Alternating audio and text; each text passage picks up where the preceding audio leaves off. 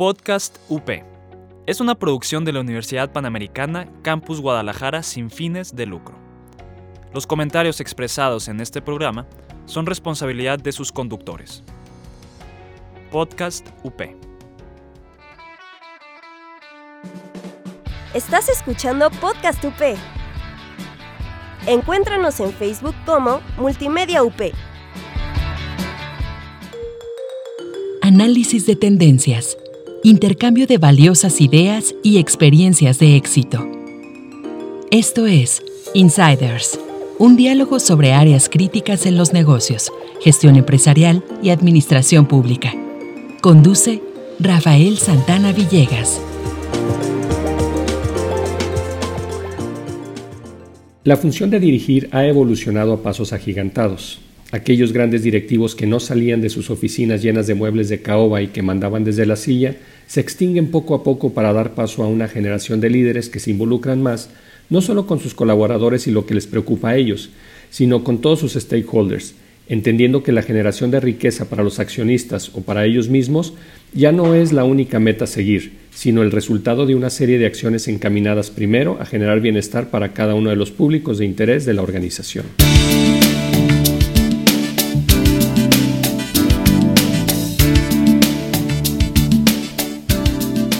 Hola, ¿cómo están? Los saludo con mucho gusto y les doy la bienvenida a una edición más de Insiders, la dirección desde la óptica de quienes la ejecutan. Esta emisión toca hablar sobre la función de dirigir y el impacto que tienen los directores en un entorno cada vez más complejo, cada vez más volátil, como ya lo hemos visto en otras emisiones, ¿no? Y para ello tenemos a un experto en temas de dirección.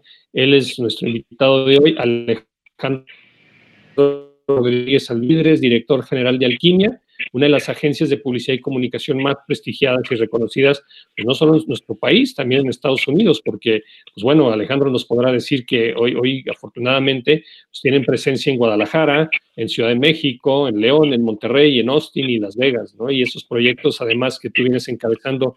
Alejandro, pues muchísimas gracias por acompañarnos hoy, es un gusto saludarte. ¿Cómo has estado? Bien, Rafael, muchas gracias por la invitación y con con mucha alegría de participar con ustedes. Ah, pues muchísimas gracias. Pues como decíamos, en tu amplia experiencia, pues es, la dirección no nomás de, alquimia, sino también la posibilidad de, tener mucho contacto con varios directores de las cuentas que ustedes manejan, que son cuentas muy importantes. Así es que creo que tu perspectiva desde la óptica personal tuya, más lo que tú has compartido con otros, sea muy interesante. Y yo te iniciaría nuestra charla preguntándote eso, ¿no? ¿Cuál es el entorno que se vive hoy en las empresas modernas? Porque tú diriges una agencia, obviamente la industria de la publicidad tiene sus propios cambios, pero también convives con varias empresas que están en otros negocios. Entonces, ¿en qué, en qué entorno se desenvuelven las empresas hoy en día? Sí, con mucho gusto.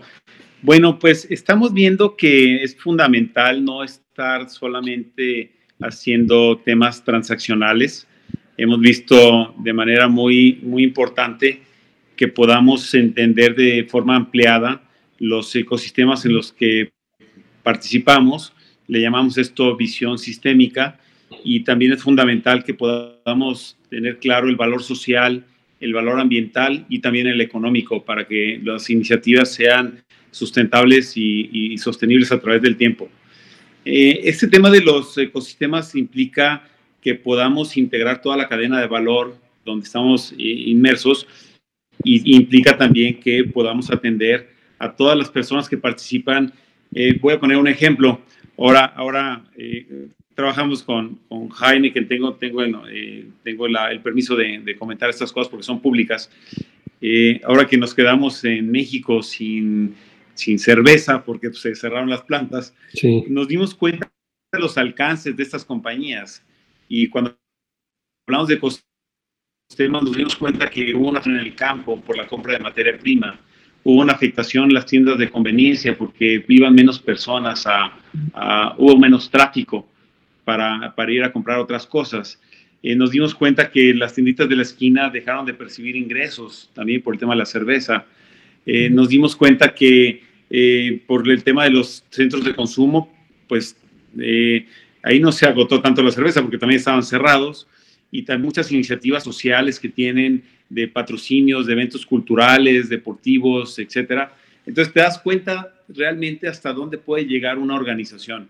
Eso pues nos quedó muy claro. Nosotros pensamos, eh, Rafael, que hoy el momento que estamos viviendo exige que tengamos un cierto nivel de conciencia a los empresarios. ¿Y a qué me refiero? Hay como un nivel de conciencia que nosotros observamos cuando platicamos con, con directores de, de, las organizaciones. Una, pues hay gente que está viendo esta situación como tan lamentable, pero que la está viendo nada más desde la parte de la amenaza y, y seguramente porque no han pasado, no la han pasado muy bien. Me refiero a empresarios de espectáculos, restauranteros, este, algunos hoteleros con quien tenemos relación, pues tristemente van a ser parte del colapso. Y, esto tiene que ver con un pensamiento, tiene que ver también con sentirte que ya no hay nada que hacer. El siguiente nivel de conciencia es lo que estamos encontrando con algunos empresarios que creen que se apagó esto con el asunto del confinamiento sanitario que fue como cuando se va la luz y se apaga tu computadora y que ya después del confinamiento será, será un tema de volver a aprender la computadora. Y a este pensamiento lo estamos denominando restaurar el sistema. Creen que las cosas van a seguir igual. Y, pensamos que son empresarios que pues, van a tener dificultades porque eh, estamos convencidos que llegaron cosas para quedarse con esta situación. y, y y podemos tener muchos ejemplos de ello. El otro nivel de conciencia donde ya nos parece que los empresarios están como más conscientes de las cosas, están como más sensibles, es los que están adecuando, adaptando estrategias a sus modelos de negocio. Le llamamos a esto integrar estrategias adaptativas y están viendo cómo es su nueva vida digital de la empresa, cómo es su nuevo modelo de servicio, cuál es su portafolio de productos. Por ejemplo, trabajamos con alimentos y en algunas presentaciones de alitro, de aceite comestible por ser específico, pues ahora se están vendiendo más los de medio litro y ahora se están vendiendo más en garrafa y estamos adecuando el portafolio también en ese sentido, no solo la vida digital. Y donde estamos encontrando el máximo nivel de pensamiento, este máximo nivel de conciencia este, ante este momento único, este momento inédito y, y que estamos viviendo es cómo innovar transformativamente y tiene que ver con la esencia de las cosas. Cómo regresar a, este famoso why, ¿no? A este, al, al, propósito, a, a, cómo, cómo es el ADN de la organización y qué le dio origen y ser, ser fieles a ello y cómo a través de volver a tu esencia reinventarte. Reinventarte, pero no de manera reactiva, de manera mucho más propositiva, adelantándonos incluso a las tendencias. ¿Cuál es tu nuevo modelo de negocio, no para el mes que entra o el segundo semestre del 2020? ¿Cuál es tu nuevo negocio para los próximos, tu nuevo modelo para los próximos cinco años? ¿Cuál es tu nueva propuesta de valor? ¿En qué, en qué vas a ser único? ¿En qué vas a ser diferente? Eh, son momentos de reflexionar en ese sentido. Entonces, en estos cuatro niveles, los dos primeros, la verdad, no estamos ni siquiera perdiendo la energía, estamos llegando a conversar con estrategias adaptativas y donde estamos logrando con, con, con mucha, eh, este, con una vibración ya a otro nivel es eh, reinventar las cosas de manera profunda. Perdón, tú nos has dado un, claro panorama de, de, lo que es esta crisis, ¿no? Y las necesidades que tienen los directores actuales de, de, pues, manejarse ante una situación, una problemática que pues no solo es de México, sino es a nivel mundial, ¿no? Ya hace 11 años nos daba una muestra la, la influenza H1N1 de lo que podría ser este asunto, aunque fue en una mucho menor escala, también había menos tecnología, pero bueno, antes de eso tuvimos alguna gran crisis mundial, etcétera. Es decir, esta parte ha sido. Pero ¿tú crees que al final hay mucha diferencia entre lo que es dirigir hoy en día y lo que era dirigir hace 20, 30 años? ¿O simplemente es un tema de saber cómo capotear, como dicen los, toreros, ¿no? sí. Bueno, eh, pensamos que hoy el mundo se mueve mucho más rápido. Cuando digo pensamos, lo digo por, por no decirlo tan enfáticamente, pero yo creo que el mundo ya cambió. Y, y, el mundo ha cambiado en muchos aspectos, incluso la vigencia de las organizaciones. Si nos vamos a la historia del siglo pasado, pues la industria automotriz pues eran industrias de, mucho tiempo, ¿no? Muy, muy estables. Y, también la lógica de los negocios tenía que ver con la propiedad de las cosas y cuánto tenías en, metros cuadrados en, en, tu industria, en tus oficinas, en cuánto tenías invertido en tecnología, etcétera, etcétera. Y hoy al final del día tiene que ver más con temas de, de esto que estamos hablando hace un momento, del core, del núcleo de la organización. Y tiene que ver también con la humildad para ver en qué áreas te debes de complementar. De esas cosas que no hacemos también, quiénes pueden ser unos buenos compañeros de viaje. Son tiempos para no volar solos. Son tiempos para volar en parvada, para tener alianzas y para participar de manera mucho más significativa en el sector, en las industrias donde participa cada marca. Esto tiene que ver con incluso con habilidades para poderte adelantar a las cosas, eh, Rafael, porque eh, si queremos reaccionar cuando vemos una tendencia y queremos hacer algo respecto a la tendencia, ya vamos tarde. Hoy tenemos que eh, hacer una especie de obsolescencia planeada. ¿Qué significa? Esto lo hace muy bien la tecnología. Tiene que ver con tu modelo de negocio y es el 1.0 y tienes que planear tu modelo de negocio el 2.0 y la tercera versión para que tú mismo te generes la obsolescencia y no llegue alguien a que te haga obsoleto, este, porque ya, ya la competencia incluso no es un tema frontal. Hay una sobreoferta de esas cosas, pero hoy con la tecnología incluso puede haber alguien que no era tu competidor, lo vemos con Amazon, empezó con libros y hoy, hoy tienes hasta servidores, hoy es competidor de, de muchas cosas, pues de muchos sectores, era inimaginable, ¿no? Sí, claro. Entonces, la disrupción es un tema que está presente y vigente y sucede a gran velocidad y tenemos que tener la inteligencia para anticiparnos. Y por otro lado, también una, una exigencia que estamos viendo hoy por hoy es que debemos de tener un pensamiento muy estratégico. Anteriormente, me parece que si tienes una buena ejecución de algo, tienes una buena idea, tienes una buena táctica, una buena llegada al mercado, o tienes una fortaleza de logística o de producción con buena calidad o buenos costos, este, era suficiente.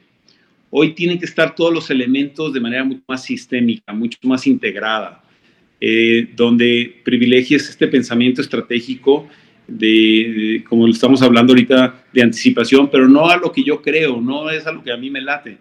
Tiene que ver también incluso con otras eh, disciplinas que tienen que ver con eh, la minería de datos, tiene que ver con el análisis también de las cosas, no solo de la data, sino del comportamiento humano. Y en función de eso, ver si no nos hemos desalineado con los, mercados. Con mucha frecuencia, Rafael, nos llaman aquí a Alquimia, eh, empresas para decirnos que ya no están conectando con mercados jóvenes. Sí. Marcas de automotrices, marcas de alimentos, nos dicen, oye, me estoy haciendo viejo con mi mercado. Ya no estoy atractivo este, para mercados jóvenes porque me falta tener un mayor dinamismo en mis contenidos, en la generación de experiencia y otras cosas. Entonces, estamos ante ese reto también. Antes las generaciones, eh, se dice que en estas generaciones de baby boomers y X y etcétera, este, pues había menos diferencia entre mi padre y yo, entre mis hijas que se llevan tres años. Sí, claro. Había menor diferencia entre toda una generación a unas corta edad hoy por hoy por la dinámica misma que estamos teniendo ante eh, opiniones, actitudes, gustos, preferencias, etcétera, etcétera. Entonces un poquito es como, como lo estamos viendo, Rafael.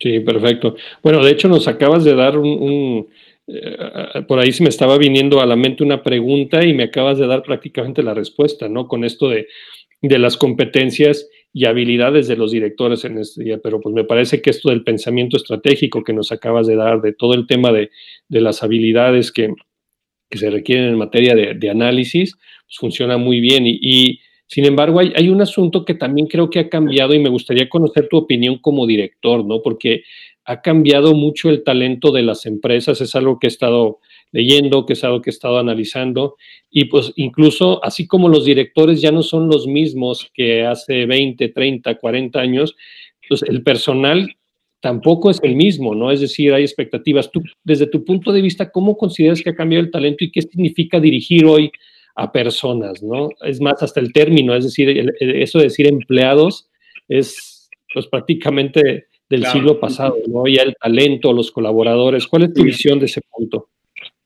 Sí, eh, es un tema fundamental.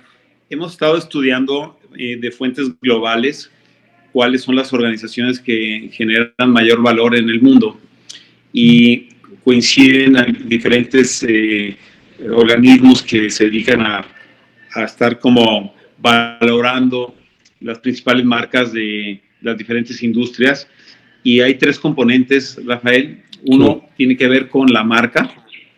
Al final del día es como todo lo que está al frente del modelo de negocio y la promesa de valor. Otro elemento fundamental de la triada es la tecnología y otro es la gente. La gente. Eh, detrás de las empresas hay personas, detrás de los clientes o los segmentos de mercado hay personas, detrás de los socios comerciales hay personas. Entonces, las, las personas cobran un rol fundamental en muchos aspectos. Eh, como bien dices, eh, las nuevas generaciones están buscando eh, modelos que funcionen más, que, que de alguna forma sus vidas puedan funcionar con formatos mucho más orgánicos, mucho más flexibles, con mayor cercanía, con un trabajo en equipo. Esto exige también un tema de coordinación, de temas multidisciplinarios, donde podamos tener temas como el codiseño, la co-creación, este, la colaboración, ¿no? que son temas muy distintos entre, entre crear algo y trabajar algo, ¿no? pero de manera conjunta. Y, y, lo vemos con buenos ojos, este, son, son prácticas distintas. Hoy te podría decir que eh, tenemos modelos tanto en alquimia como también las marcas con las que colaboramos, de gente que está dentro de la organización, otra que está de manera mixta, una parte está dentro y otra parte está colaborando con otras organizaciones. También tenemos talentos que eh, son por misiones o por roles, jugamos roles distintos, que no es nada nuevo. El, el ser humano juega roles. Yo soy, tengo el privilegio de ser padre, soy hermano, soy, soy amigo de alguien, este, soy alguien que tiene un equipo de colaboradores y que este, somos uno mismo en muchas actividades. Y entonces hoy, hoy tiene que ver con tener esa capacidad de ser como muy flexibles, ser muy ágiles, ser muy abiertos, donde temas como el, tema del ego ya, ya no caben mucho, ya no cabe el yo, el mí, sino el nosotros, este, eh, ha, cambiado incluso pues, la forma de, tener una visión. Pero lo interesante de esto, Rafael, es que esto ha trascendido fronteras en las empresas. Hoy los nuevos modelos, eh, incluso de las marcas, ya la propia marca no es lo que diga o dicte el director general o la propia área de mercadotecnia. El consumidor incide en las decisiones también de la marca. Ejemplo, Coca-Cola. ¿Qué pasó cuando les cambiaron el sabor a sus consumidores? Dijeron, no me cambias, o sea, a mí dame el sabor clásico, ¿no? Y, y luego también el propio retail, también punto de venta, pues incide, oye, tu portafolio de productos no es suficiente, no, no, no tiene la diferenciación adecuada, este, la tendencia va para otro lado, son bebidas mucho más saludables, ya siguiendo con el ejemplo de las bebidas, ya no es un tema de refrescos, son bebidas saludables, funcionales, etcétera, etcétera. Entonces, ya los ecosistemas, e incluso de la marca, del consumidor, del retail, de los colaboradores, de las empresas de marketing, incluso, pues ya se borraron las fronteras. Tenemos gente aquí en la agencia, y eso lo puedo decir porque es abierto, que eh, el área de impacto mediático tiene tarjeta, dice Dirección de Relaciones Públicas, y la tiene de una de las empresas con las que colaboramos. Y tiene la misma tarjeta de otras de las empresas. Y tiene la misma tarjeta de otras cuatro o cinco y también de nosotros porque ella juega ese rol, ella, esta persona representa ese rol para esas empresas. Y, y amén de si trabaja 100% en un lugar o debe recibir su nómina, lo que sea. Se han afortunadamente roto los modelos eh, rígidos, este, hoy, hoy son mucho más flexibles las cosas. Y el capital humano es un tema fundamental, fundamental. Siempre lo ha sido, pero hoy creo que están más sensibles para, para que tengamos modelos que le funcionen a, a la gente, a los colaboradores. Totalmente de acuerdo contigo y, acabas de mencionar, acabas de mencionar también algo eh, que me pareció muy interesante porque nos decías que algunas de tus, de tus clientes, de las, de las cuentas que ustedes manejan, se aproximan contigo y te preguntan, oye, pues ¿cómo le puedo hacer? Ya, no tengo esta empatía con algunos eh, sectores en especial con los que antes lo tenía. Pero eh, en ese sentido también la, la, industria de la publicidad ha cambiado mucho. Ustedes mismos, así como sus clientes, han, han vivido esta evolución. Entonces yo te quisiera preguntar, tú como director de una de las agencias de, publicidad más importantes del país, es eh, cómo tomas las decisiones para adelantarte, cómo, o sea, qué, información tienes a tu alcance, qué es lo, las herramientas que utilizas para tratar de, analizar esos riesgos, de medir las decisiones que van a tomar. Bien, con mucho gusto de, compartir. Eh, fíjense, fíjate que eh, pensábamos que teniendo un grupo multidisciplinario en diferentes áreas, y lo, presumíamos y nos daba mucho orgullo decir que teníamos 16 áreas especializadas, y, la verdad, pues este, pensábamos que era un buen diferenciador de, nuestra empresa. Y nos dimos cuenta, Rafael, que estábamos haciéndolo como por silos, de manera aislada, como si fuera una fábrica que entra en un proceso eh, entraba la información, los encargados de traer la información eran los marketing partners o ejecutivos, de ahí pasaban por una área de planeación, que eran los que pensaban, y luego de ahí pasaba una área creativa, que eran los que hacían cosas maravillosas, divertidas, y luego les daban vida los, los de arte, los directores de arte, y de ahí pasaba con medios tradicionales y luego digitales, y luego pasaba la producción. Era un proceso que ahorita hasta me da un poquito de pena mencionarlo porque era un proceso como de hacer tornillos, ¿no? Sí. Y hoy lo, lo que, lo, que mayor valor tiene para las marcas, no lo, no lo han, no lo han, nos han hecho favor de, de, decirnos que lo valoran, es que estamos mezclando eh, perfiles, tenemos equipos multidisciplinarios dependiendo eh, el, el proyecto, dependiendo el reto, dependiendo la oportunidad eh, específica para una marca o para un sector. Y entonces, este, estos mismos equipos multidisciplinarios nos están ayudando a que haya, por ejemplo, un antropólogo en el equipo y haya una doctora en neurociencia metido con un ingeniero o un matemático o un actuario junto con un mercadólogo y un comunicólogo y, con gente de producción y gente digital. Entonces, realmente la disrupción es muy, muy rica, los ángulos con el, que se, con el que se ven las cosas son muy ricas. Y gustó tanto a las marcas que ese mismo modelo estamos aplicando para administrar alquimia. Y entonces tenemos mesas con, con misiones muy particulares una, una de las mesas tiene que ver con la parte como de diseño, de design thinking, de pensamiento de, estratégico, donde tenemos gente de data, tenemos gente que puede tener capacidad de analizar a las personas, ¿no? Porque está más en el mundo de las ciencias sociales. Y ahí hay como hemisferio izquierdo y derecho colaborando. Y luego también traemos a la mesa, de repente, equipos que están más en la parte creativa que jamás hubiéramos pensado que estuvieran ahí. Entonces, dependiendo, dependiendo también las, eh, los proyectos de la propia agencia, tenemos diferentes equipos, eh, también multidisciplinarios, para atender diferentes eh, temas. Asimismo, esto sería como una dirección muy, muy colaborativa, muy, muy... hoy yo soy un miembro más en alguna de las mesas donde me invitan. este, claro, hay responsabilidades que no puedo delegar hay responsabilidades financieras, fiscales, administrativas, legales, que hay todo un equipo y, y sí son temas que el director tiene que estar enterado y participar y dar una opinión. Pero hay especialistas para ello que al final del día filtran las cosas, marcan un, rumbo, una estrategia y también en los temas de cómo atender las marcas o en la, en la parte comercial, pues en cada uno de ellos hay especialistas.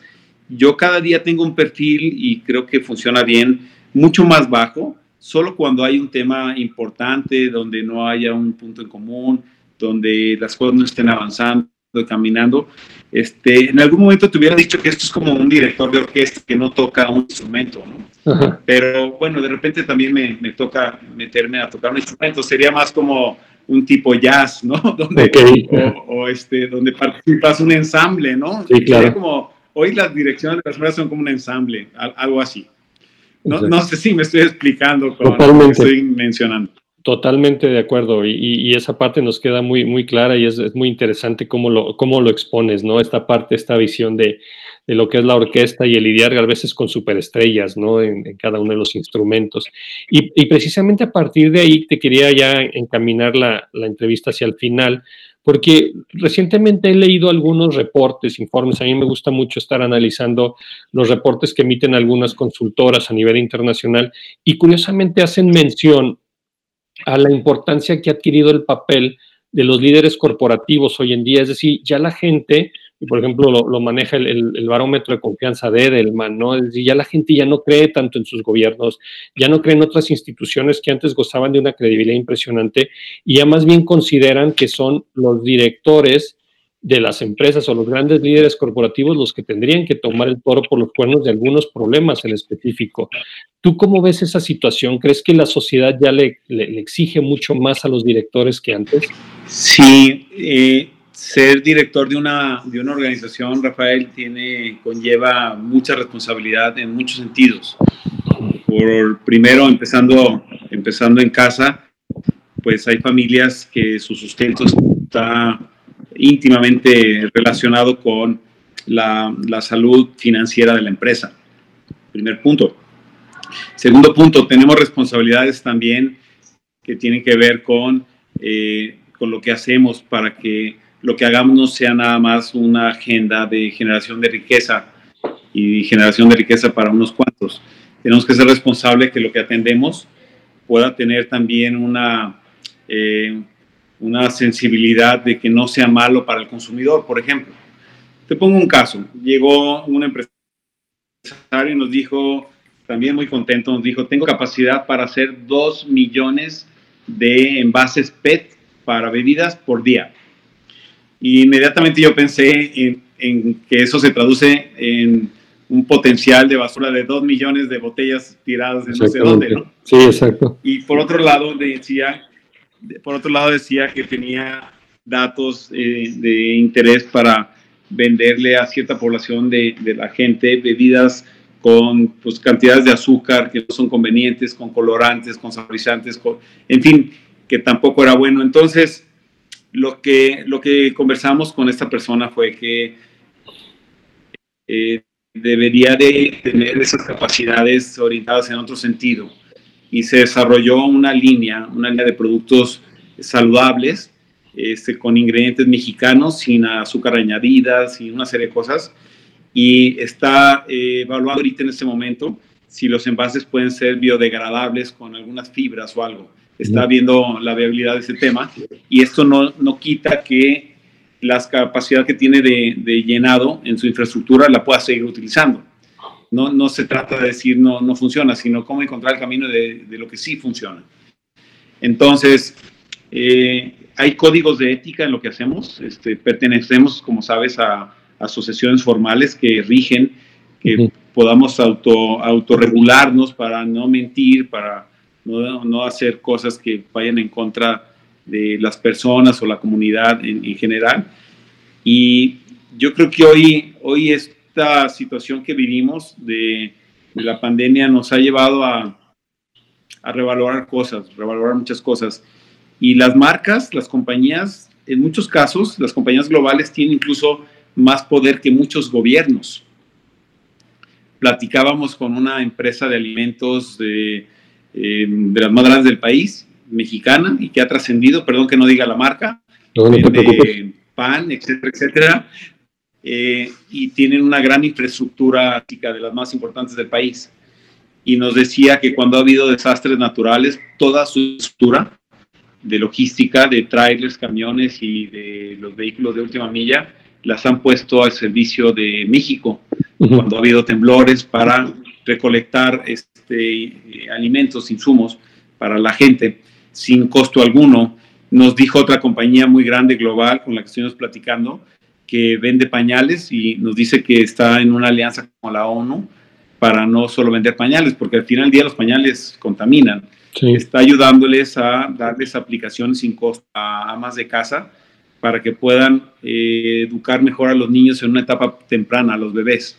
Nacen dos millones de bebés al año y ellos eh, tienen una vida con los bebés del año cero incluso hasta el 3. Es una curva al principio, es muy alta, que todos usan pañal y después va de salida, pero tienen una influencia para 6 millones de niños, de bebés, y N número de, de, millones de amas de casa. Y entonces están con un compromiso social importante. En fin, yo creo que las compañías nos quedó claro que eso no es solamente un tema de una buena estrategia o una buena idea para tener una buena imagen. Debe ser un compromiso profundo, profundo por filosofía de que podamos estar haciendo la diferencia en el mundo. No podemos seguir ensuciándolo, no podemos seguir eh, eh, haciendo negocios donde se enriquezca un pequeño grupo de personas. Eh, eso no es sustentable, el mundo nos lo está exigiendo y debemos todos de colaborar como si fuéramos un mismo pensamiento en este sentido, impulsar hacia allá las cosas con responsabilidad. Oye, pues lo, que nos acabas de decir casi va a dejar respondido lo último que yo te quería preguntar el día de hoy, pero uh, no, no voy a dejar de hacerlo porque al final quienes te están escuchando en su mayoría son eh, chicos que están próximos a terminar su carrera, que obviamente son una generación que emprende mucho, son quizá futuros directores, y bueno, pues tú les acabas de hablar muy, eh, de manera muy interesante en todo lo que se tienen que fijar, ¿no? ¿Qué, ¿Qué, les dirías por último a ellos, ¿no? En cuanto a, a, su preparación más allá del ámbito académico, porque pues al final de cuentas eh, el tema académico pues es, es, es, una parte importante, pero hay muchas cuestiones que van más allá de esa parte. Y pues, ¿qué, ¿qué, recomendación en ese sentido les dirías, ¿no? Como para los futuros directores. Bien, tenemos que partir desde, espero no ponerme muy filosófico. No te preocupes, pero, se vale, se vale. Lo digo con toda la, la convicción. Debemos de, de tener un trabajo de introspección, de en qué creemos, eh, con qué vibramos, cuál, qué nos emociona, cuáles son nuestros sueños primero. No es un tema de trabajo, no es un tema de emprender algo para ganar dinero. Tiene que ver con algo más profundo. ¿Dónde quiero poner mi energía en los próximos años? ¿Y qué temas me entusiasman? ¿Dónde creo que tengo una misión o algo para aportarle a las demás personas? Y a partir de ahí emprender, Rafael, porque eh, anteriormente, por muchas razones, era suficiente tener una, una idea brillante y luego monetizarla. Eh, yo creo que hoy la gran diferencia es quien cree mucho en algo y tiene algo único que aportar. Y voy a poner un ejemplo para no para aterrizarlo, para llevarlo de 10.000 pies de altura a, a 10 metros de altura o, o 5 pies de altura. Eh, veamos los grandes personajes, veamos un Steve Jobs, ¿no? Un hombre apasionado, por la estética, por la practicidad, por romper modelos, por hacer las cosas de una manera única, hasta, hasta todo es congruente, ¿no? Con el think different, ¿no? O sea, sí. el pensar diferente, él pensaba diferente, sus productos eran diferentes, la experiencia que generaba era diferente. Este, las grandes historias de, de grandes eh, contribuciones y grandes empresarios tienen que ver con realmente estar alineado y estar como perfectamente en comunión entre lo que yo soy y lo que hago. Uh -huh. Este, no, no quiero exagerar, pero hay, hay amigos que, que creen que, que, no les estoy diciendo la verdad porque yo digo que yo, yo no trabajo, yo, yo vivo mi hobby.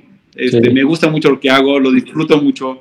Este, y no es un tema de qué flojera levantarme para ir a trabajar no sé cuántas horas, ¿no? Este, uh -huh. De verdad me nutre, me siento, me siento muy lleno de poder compartir cosas, este, de que hay un equipo con talento.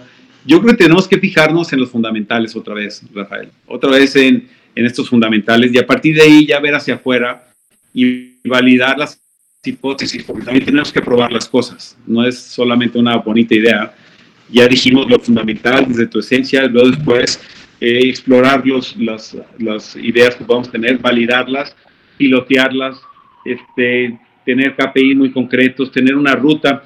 Hoy vivimos un momento donde ya tiene hasta nombre, ya ustedes, tú lo conoces muy bien, este tema de la volatilidad, ¿no? La, el mundo buca. Buca.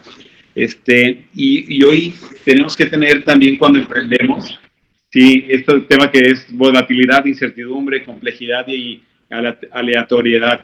Hoy cuando emprendamos algo también nos exige que tengamos un plan exhaustivo de corto plazo y que podamos estar leyendo estas tendencias de las que hablamos para anticiparnos y que también podamos ver cuáles son las iniciativas que pueden darle sustento a nuestra, a nuestra organización. Este, hay muchas oportunidades, yo diría estamos viviendo un momento increíble porque se ha democratizado mucho eh, la economía y los negocios. Anteriormente los negocios, ha habido épocas, eh, primero pudieran haber sido de los industriales, después de los financieros. Eh, yo decía que después de los mercadólogos, hoy pueden decir que es, de, los, de los ingenieros, este, de, la gente que está en nuevas tecnologías, pero al, final, al final del día se están moviendo tanto las cosas que ya no importa el tamaño de la organización, lo vimos con Kodak y hay mil ejemplos de eso. No cambiaron su mindset y llegó alguien más, mucho menos recursos y se quedó con el mercado. Lo vimos con Blockbuster, ¿no? También llegó Netflix. Este, hoy el mundo es de las ideas. Sí. Y eso es muy buena noticia para la gente, para personas jóvenes que puedan estar viendo dónde hay espacios en blanco, ¿no? Estos famosos white space o donde hay una demanda insatisfecha. Eh, si nos inspiramos desde ahí también y luego después ya lo equilibramos con nuestra propia esencia, cerramos la pinza. Tiene que ver con el mundo de afuera y tu mundo interior y alinearlo. Este, yo, yo creo que hoy los emprendedores tienen esa gran oportunidad y en Silicon Valley vemos cualquier cantidad de, de casos y no son exclusivos de ellos. Están pasando cosas también en México, están pasando cosas en Guadalajara.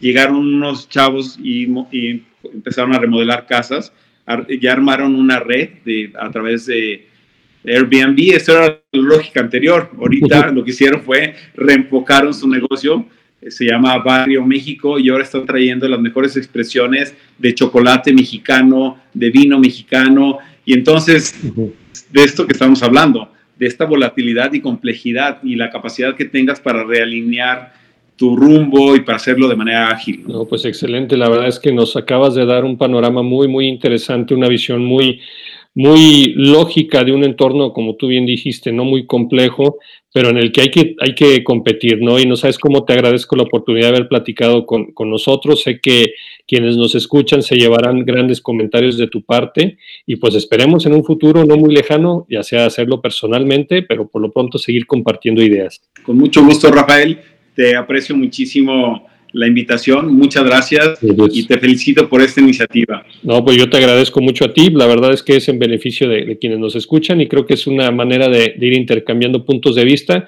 que siempre son muy útiles.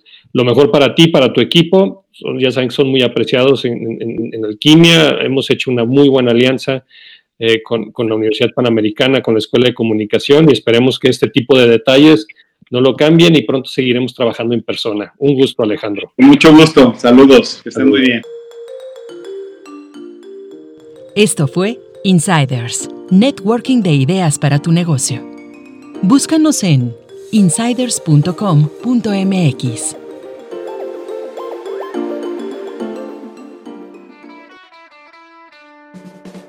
Estás escuchando Podcast UP.